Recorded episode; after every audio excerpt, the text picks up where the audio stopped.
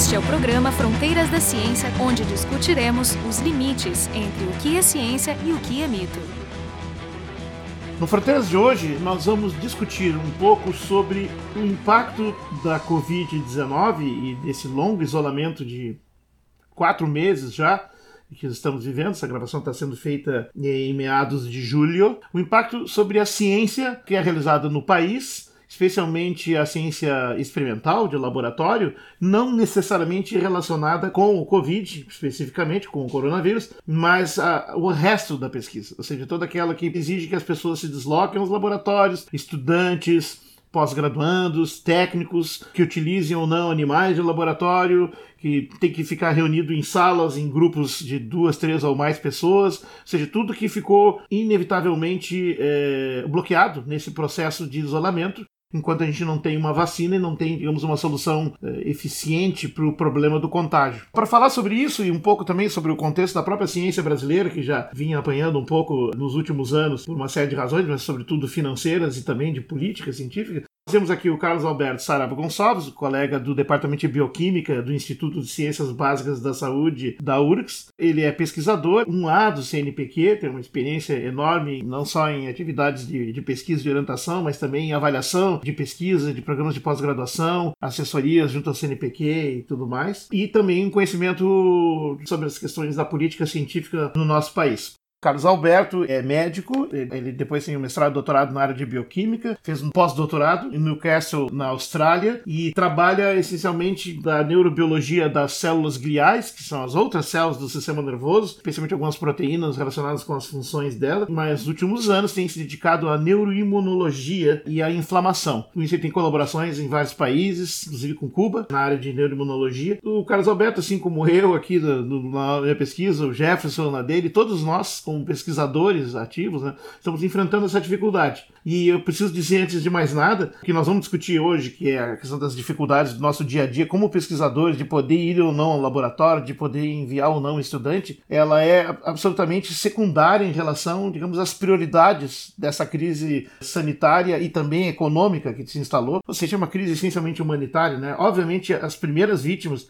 e que deveríamos nos preocupar mais e para qual nós não estamos tendo um conjunto de respostas adequadas, definitivamente, é a, a população que é, não é assalariada, né, que vive de, de ganhos diários coletados em, em empregos eh, precários ou subempregos ou somente bicos, e também a população assalariada de baixa renda, que é facilmente dispensada, muitos estão desempregados. Ali é que a crise está pegando de fato mais importante. Uma segunda frente é que as pessoas trabalham na frente médico-hospitalar, contato com as vítimas e, portanto, com o vírus, e que muitas vezes caem também vítimas dessa doença, que é extremamente estressante pela sobrecarga, como estamos vendo aí nos vários lugares. Dito isso, cientistas poderem voltar aos seus laboratórios e retomar os seus experimentos não é nem de, de longe a prioridade nessa situação e nesse momento. Devemos e podemos analisar o impacto que está tendo até agora, nesses quatro meses de parada, sobre a pesquisa, especialmente a pesquisa experimental. E como isso vai ficar para o futuro, que afinal temos que começar a pensar como é que vai ficar. Vai ficar tudo igual? Vai mudar? Vai mudar quanto? Enfim. Então, é, para conversar com ele, estamos aqui o Jefferson Arenzon, do Instituto de Física da URGS, e eu, Jorge Kilf, do Departamento de Biofísica do Biociências. A gente costuma chamar o Carlos Alberto de CA, então. CA, e aí, o que, que tu acha? Não, a situação é, é, é, complicada. Claro, tu já tem esse lado econômico que tu falou aí, mas detendo mais especificamente para a questão da, da universidade, é, todos nós fomos pegos de surpresa, né? Mas, claro, é, isso nos afastou dos laboratórios, né? a gente está longe dos laboratórios, absolutamente rigoroso em relação às recomendações da Organização Mundial da Saúde, porque tem projeções diárias assustadoras. Eu acho que todo mundo tem bom senso basta olhar o gráfico e ver como é que a coisa está. Então, os laboratórios, por exemplo, onde eu trabalho, o laboratório está completamente parado. Né? Eventualmente, tu tem um ou outro pós-graduando que vai porque recebe o nitrogênio líquido, porque tem células para ser mantidas, tem animais para ser mantidos, coisas assim. Mas são só atividades de manutenção. Praticamente um indivíduo ao dia ou a cada dois dias vai para fazer alguma coisa de manutenção. Mas os laboratórios estão parados. O que não significa que a gente não está envolvido. Né? Muitos laboratórios estão planejando volta e etc. Né? Porque as coisas não pararam. Né? Então, tem Muita gente aproveitando esse momento agora para tirar o paper da gaveta, mandar, bom, eventualmente tem que fazer um experimento de volta. E como é que faz? Então, tudo isso aí tem que ser regulamentado e a gente está até discutindo essas coisas que eventualmente tem também tem sensibilidade, até nos referis em revistas, por exemplo, saber, ó, diante da pandemia eu não tenho como fazer esse experimento. Quem sabe eles dão uma chance pra gente, né? Não, mas teve, aconteceu exatamente assim, um, uma colega há pouco tempo, eu era coautor do trabalho, e ela disse, olha, isso infelizmente eu não tenho como fazer, porque é um projeto, eu teria que fazer animais novos, fazer um subprojeto disso aí para responder essa questão, e houve sensibilidade do referido dizer, não, nesse caso tá bem, coloca a referencia como a limitação do estudo e está resolvido. Bom, mas por outro lado, quer dizer, o nosso laboratório, como tu mencionaste no início, como está envolvido com inflamação e, imunologia, claro que houveram editais CNPq para isso aí. Eu, eu, me envolvi em pelo menos três, um no CNPq, dois da CAPES, nesses editais, então escreve projeto, mas agora tem que começar a botar isso em prática. Quer dizer, com o dinheiro, agora o que, que a gente faz? Vamos ter que retomar, então vai ter que ter um plano, e a universidade, claro, estão obedecendo às regras que a universidade também está estabelecendo. Projetos relacionados com o Covid, com o coronavírus. Uhum. E um dos problemas que a gente tem, porque não é simplesmente voltar ao meu laboratório. Eu não teria condições no meu laboratório de fazer esse experimento. Porque para trabalhar com vírus, por exemplo, tu precisa, mesmo que alguém queira fazer isso, precisa de um laboratório com biossegurança. Nesse caso, pelo menos biossegurança 3. É um, um vírus é, muito transmissível, né? Ele tem uma infectabilidade super grande, então é diferente, por exemplo, tem grupos que trabalham ah, na bioquímica que trabalham com Zika. Mas isso é completamente diferente. É, ele é menos perigoso, né? É menos perigoso. Então, atenua e trabalha, tem como fazer algumas coisas, alguns experimentos depois, de... mas nesse caso não. Então, exige um laboratório com biossegurança 3. Que eu acho que na URGS, na URGS só tem na microbiologia, né? Que é um... a rigor, já rigor NB3 nós não temos, incrível que pareça. Tem no Grande do Sul, tem, a PUC tem um laboratório que é ligado a, mais ao parque do que a, PUC propriamente dito, né? mas a gente vai ter, tem um, teve um dos projetos que tem apoio do governo do estado, está na hora, né? Não é possível que a gente não tenha um. Então vai, vai ter, em breve vai ter um para poder exatamente trocar esses projetos. Mas vejam a dificuldade, porque a gente não, não, não trabalhava com isso, né? E nem estávamos preparados. A universidade toda não tinha uma proposta para isso. E, e, vejam bem, a gente já tinha passado há pouco tempo, exatamente pelo Zika, por uma necessidade de resolver problemas e não fomos à frente, porque falta uma política articulada, não é uma questão de. Assim como esses projetos que a gente está entrando, está entrando por uma iniciativa né, dos pesquisadores, ah, isso aí é interessante porque tem uma correlação com o que eu faço, aquelas coisas. Mas não é, não havia uma ação articulada. Então, exige, eu acho que agora a universidade tem que pensar nessas coisas, né, tem que ter uma política é, articulada para esse tipo de coisa. Senão nós vamos fazer é, o que ficamos fazendo de preparar gel, máscara. Isso não é algo que a universidade devia estar, tá, a universidade ponta deveria estar fazendo e puxando, né?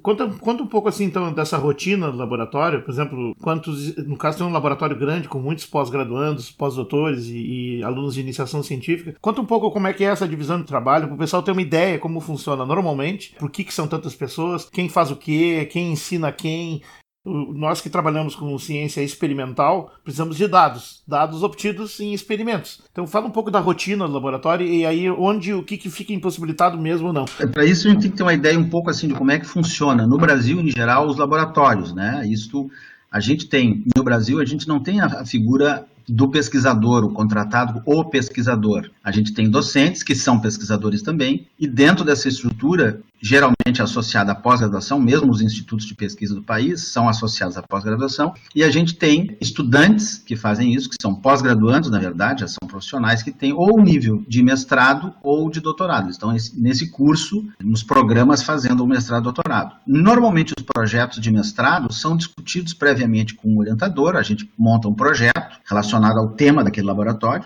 né? no nosso caso, com neuroimunologia e inflamação. A gente está mais interessado especificamente, por exemplo, na doença de Alzheimer, vendo esses aspectos inflamatórios que desencadeiam tudo isso. Então, tem esses alunos de mestrado que pegam os projetos já elaborados dentro do laboratório, comigo e com eles no início. Já o doutorado, não. Aí o sujeito já tem um pouco mais de liberdade, ele já tem uma ideia na cabeça do que, que ele pode transformar aquela informação que ele tem, aquele, aquela ideia, de transformar num projeto. Então, as coisas dentro do laboratório andam com projetos de mestrado e doutorado, com maior ou menor autonomia dos pesquisadores, mas é daí esses desses trabalhos de mestrado e doutorado é que a gente consegue os dados para fazer elaboração. Além disso, tem os alunos de iniciação científica, são alunos que estão na graduação e que estão sendo atraídos para também começarem a fazer essa atividade de pesquisa. Então, um laboratório, o nosso laboratório tem mais ou menos 22 estudantes, tem estudantes de doutorado, tem estudantes de mestrado e tem alunos de iniciação científica, gente que está graduação de vários, biologia, biomedicina, nutrição, estão lá e estão acompanhando essas coisas. Então, nesse momento, todos esses projetos, todos envolvem pesquisa com animais, todos eles estão parados. Né? Os animais continuam, claro, são mantidos dentro de um biotério, mas não tem como executar isso agora. Mesmo outros projetos que só usam cultura de células, também, né? também estão parados, porque não tem como fazer. Então, o que, que se mantém? Bom, mas tem as células que estavam sendo cultivadas e que precisam ser mantidas. Então, preciso para isso gases que a gente tem que estar tá trocando né, semanalmente, né, trocar meios, né, ou as células que estão sendo mantidas ambiente refrigerado, nitrogênio, precisam também haver troca do nitrogênio, manter todas essas coisas. Essas atividades de manutenção são mantidas, mas os projetos em si, não mais. Trocar o meio, tu dizes a solução no qual está banhado, né? Onde Isso, os nutrientes, células, exatamente. As células estão, elas estão sobrevivendo ali num meio nutritivo para elas, né, para sobrevivência, e isso tem que ser trocado a cada, no nosso caso, que trabalhamos com astrócitos, um tipo, isso que tu mencionou, é uma célula glial, que é abundante no sistema nervoso, para fazer cultivo, elas precisam ser trocadas a cada quatro dias. Então, tem que ter alguém lá fazendo isso, mantendo essas coisas. Então, e tem linhagens celulares. Claro, se tu não tem uma perspectiva de usar tão cedo, é muito mais fácil interromper, porque tu vai fazer um gasto enorme para manter algumas coisas. Então, algumas coisas foram completamente canceladas, se parou mas tem outras que não. Por exemplo, animais que precisam, que estão, que já estavam em tratamento e que agora estavam atingindo seis meses de idade. Todo mundo sabe como isso é muito caro manter um animal. A gente normalmente trabalha com animal de 60, 90 dias. Já um animal de mais tempo, nós precisamos um investimento nisso, porque ele está sendo mantido, cuidado, todos esses gastos. Então, agora, por exemplo, tem esses animais. O que, que eu faço com esse animal que agora está chegando na idade em que eu deveria fazer o experimento? Porque ele chegou na idade. Vai ter que ser feito.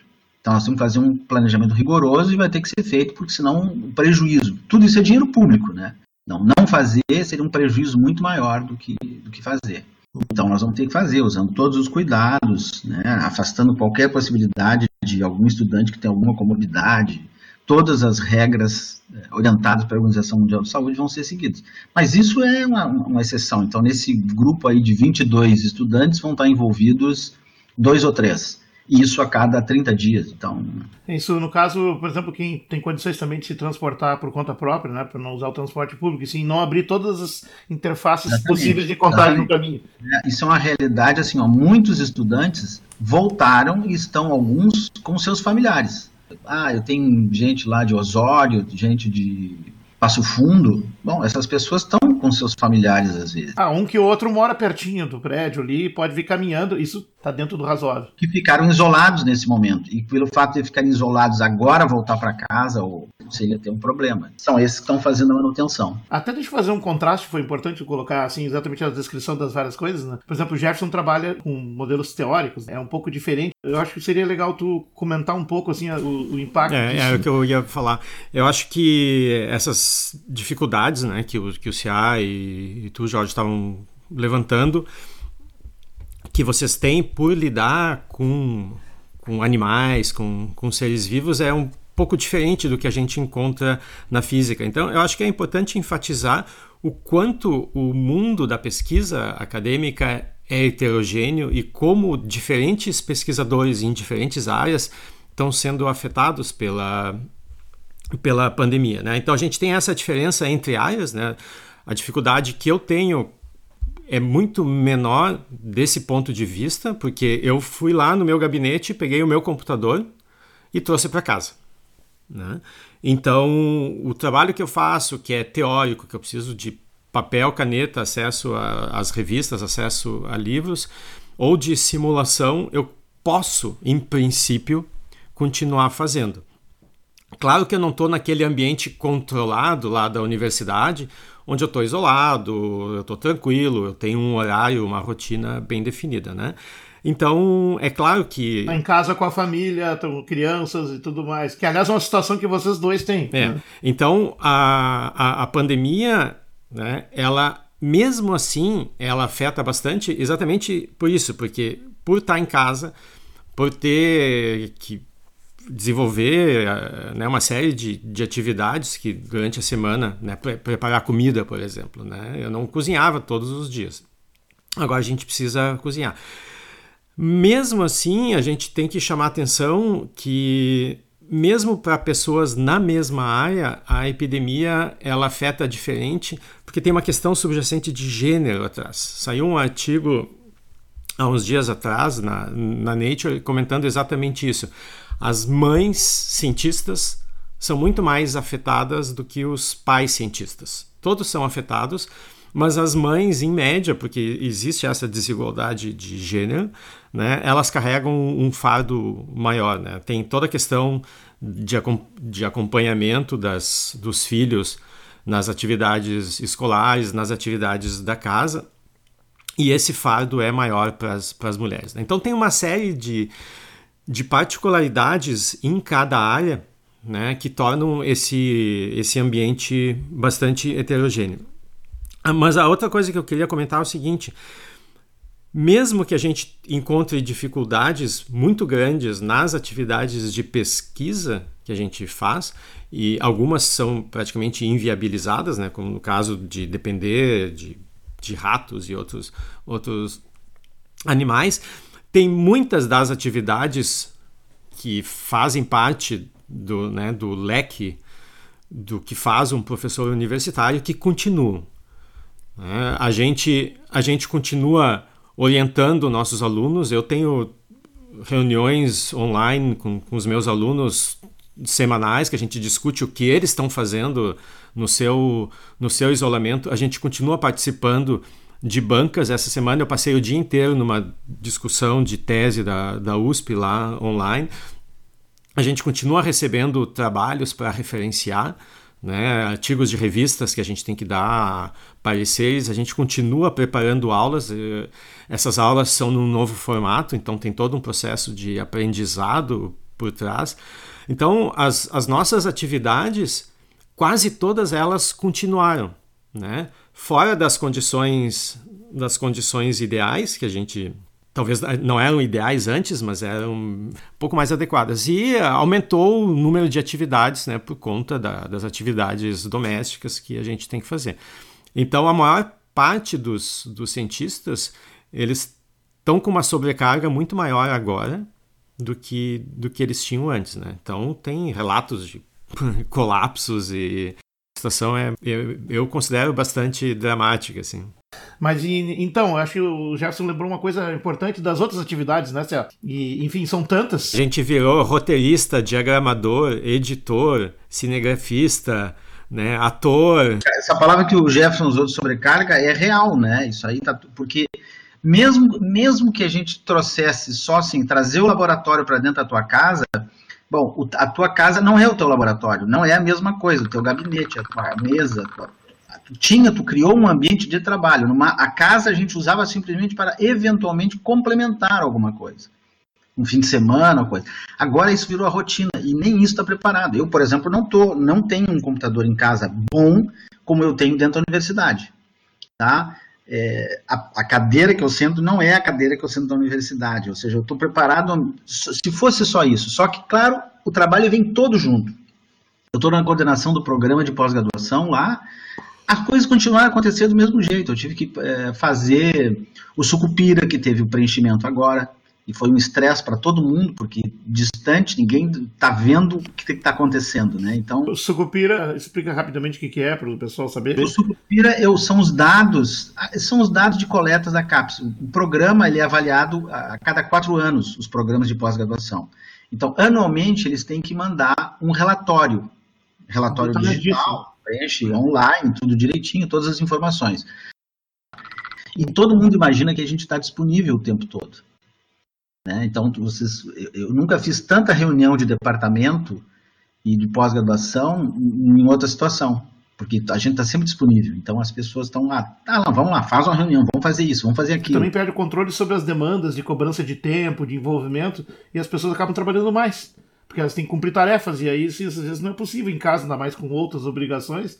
E eu tô vendo muitos casos de pessoas que acabam te virando noite, fim de semana. E arcando com todos os custos, ah, né? Sim. Porque tu tem que pagar a luz, a internet, o equipamento, a, a cadeira, é. o ambiente, né? É. Infelizmente a coisa tá assim. Que mesmo a, nós todos que estamos lidando, digamos, estamos conseguindo conversar aqui, gravar uma coisa quatro meses depois de começar a, a, a epidemia. Isso não quer dizer que esteja tudo normal e muito menos bem.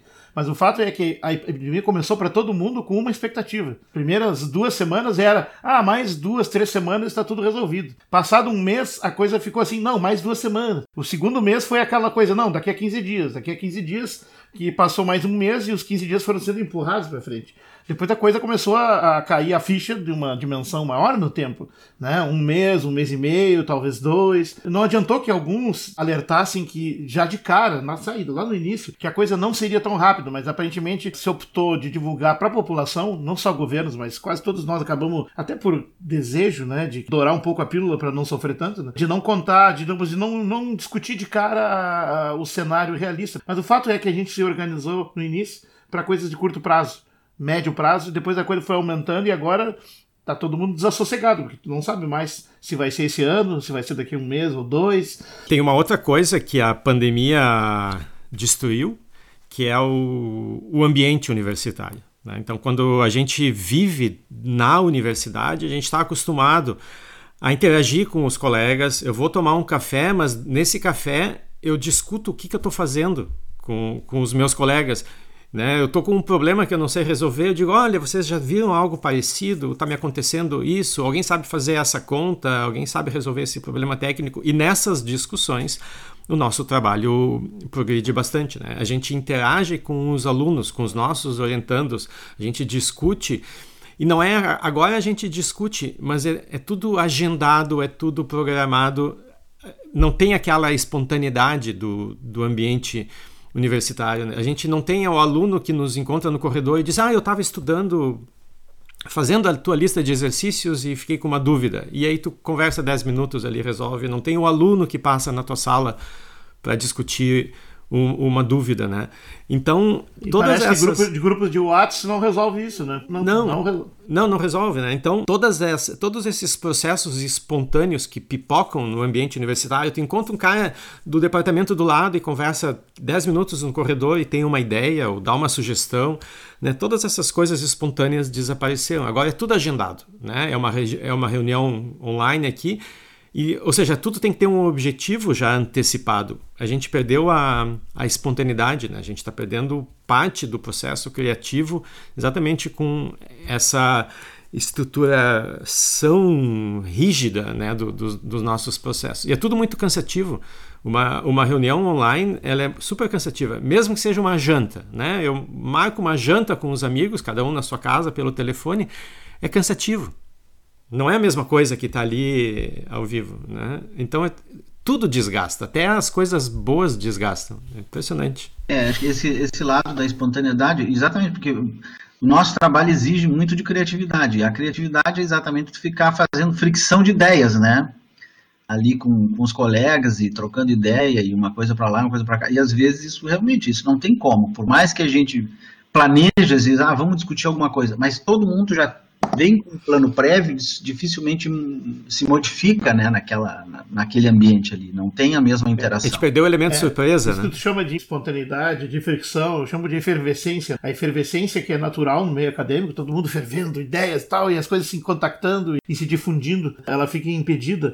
Eu acho que a gente está vendo algumas áreas, né? por exemplo, todas as áreas envolvidas com produção de, de vacinas, a gente tem vacinas sendo desenvolvidas com mecanismos novos, né? vacinas que não que aqueles mecanismos não eram utilizados. Então acho que ah, quando passar a, a epidemia, a gente vai ter uma mudança em algumas áreas que eram prioritárias, vão deixar de ser. Então, do, por, por, algum tempo as prioridades vão mudar. Mas a, a longo prazo eu tenho dúvidas né, sobre se todo esse aprendizado, quanto ele dura muito do que aconteceu há 100 anos durante a, a gripe espanhola está acontecendo igual hoje. A gente tem uma tecnologia diferente, então as respostas têm escalas diferentes. Mas uh, em larga escala, do ponto de vista de aprendizado da população em geral, como se comportar numa pandemia, tá tudo igual. Eu acho que uma das coisas que se viu assim, ó, retomou uma coisa do começo do século, que é a importância do Estado. As pessoas têm que usar essa experiência para ver como o Estado é importante. Essa coisa do Estado mínimo, né, é, não, não pode ser assim, né, não pode ser simplesmente. Então, nós, nós estávamos num Estado mínimo em que, com essa emenda constitucional de, de 95, de 16 aí, é, já tinha limitado uh, saúde e educação. O impacto disso aí sobre a universidade, até para responder, foi gigantesco. E aí, como é que a gente vai responder? E apesar de tudo isso, mostrando que as pessoas que estão lá dentro, né, você vai pensar nos institutos e nas universidades que estão trabalhando nessas questões, ainda são pessoas que têm a formação anterior a isso aí. Então é muito mais o recurso humano rico do que o investimento feito, né?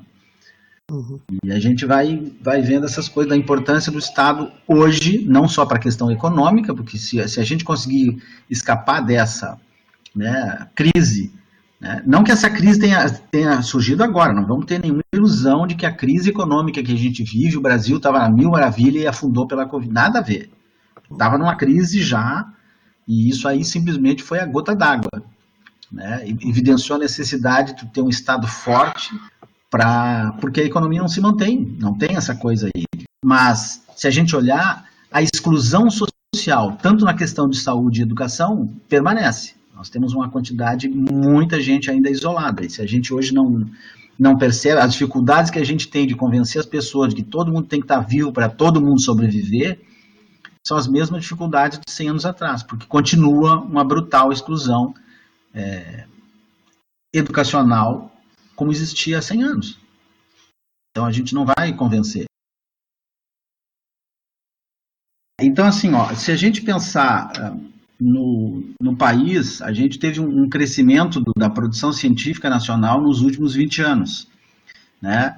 E claro que aqui nós estamos falando de, eh, quando falo em produção científica, eu estou falando publicações. Tá? Então, se a gente olhar até 2014, a gente teve um crescimento. A gente chegou a ser o 13º produtor de ciência. Nem vamos nem discutir a questão de se, ah, se a nossa ciência é de boa qualidade ou não, pela citação e tudo mais. Tá bem, a gente não tinha o Nobel, mas até 2014 é, a gente tinha um crescimento de pessoas produzindo, mas depois teve um corte, né? Ou seja, o investimento caiu. Tivemos essa emenda constitucional 95, então teve um desinvestimento em ciência. Fora o que vemos depois, que é essa onda obscurantista que apareceu, que começou a negar o valor da ciência. Eu acho que, diante da pandemia e da, das falácias todas, ficou evidente a necessidade para a população brasileira e para o mundo todo de um investimento em ciência deu para todo mundo perceber que essa, essa é uma função fundamental do Estado de investir, de não poupar nisso aí, formar recursos humanos com qualidade, né, para ter capacidade de responder a novos desafios. E isso não vai se resolver simplesmente com a questão de pesquisa e desenvolvimento dentro das indústrias. Vai precisar de ciência e tecnologia nas instituições públicas. Se a gente conseguir absorver essa ideia ao fim é. dessa pandemia, né, vai ter sido um, um saldo bom da gente perceber que nós precisamos uns dos dos outros e que esse o investimento tem que ser feito com dinheiro público e portanto o Estado é, tem que estar isso presente. Isso é o que acontece em quase todo mundo, apesar das falácias que são sempre difundidas, né, de que a pesquisa não precisa ser só com dinheiro público é bobagem. Né? A pesquisa básica sempre é. é tem que ser investimento, formar recursos humanos, pessoas para pensar essas soluções, né? É isso que a gente está fazendo dentro da universidade, é formar pessoas com capacidade crítica para resolver problemas. A gente precisou de uma pandemia para que talvez não todo mundo, mas que uma boa parte da população se desse conta da importância que é ter um sistema público de saúde. Né? A gente pode comparar o nosso caso de outros países na Europa, por exemplo, onde tem, com países como os Estados Unidos, onde não tem. Eu me pergunto qual é a, a tragédia, a desgraça que precisaria acontecer para que as pessoas se deem conta de por que, que é importante a gente ter um sistema público de ensino também né, de ensino e pesquisa. Porque o exemplo é claro, quer dizer, essa quantidade de gente que morreu nos Estados Unidos, nenhum de nós imaginava né, que isso ia gerar. Imaginei que eles iam conseguir fazer barreiras sanitárias, mas sem um sistema público não tem como, não tem como tu simplesmente dizer para as pessoas. Não é instruções é. de última hora. É. Né? É, agora... faz um exército simplesmente distribuindo armas e diz vão para a guerra. Não é assim. Conversamos então com o Carlos Alberto Saraiva Gonçalves, professor da Universidade Federal do Rio Grande do Sul e pesquisador do Departamento de Bioquímica. Com ele tivemos aqui o, Jefferson Arenzon, do Departamento de Física do Instituto de Física, e eu, Jorge Kilfield, do Departamento de Biofísica do Instituto de Biociência. O programa Fronteiras da Ciência é um projeto do Instituto de Física da URGS.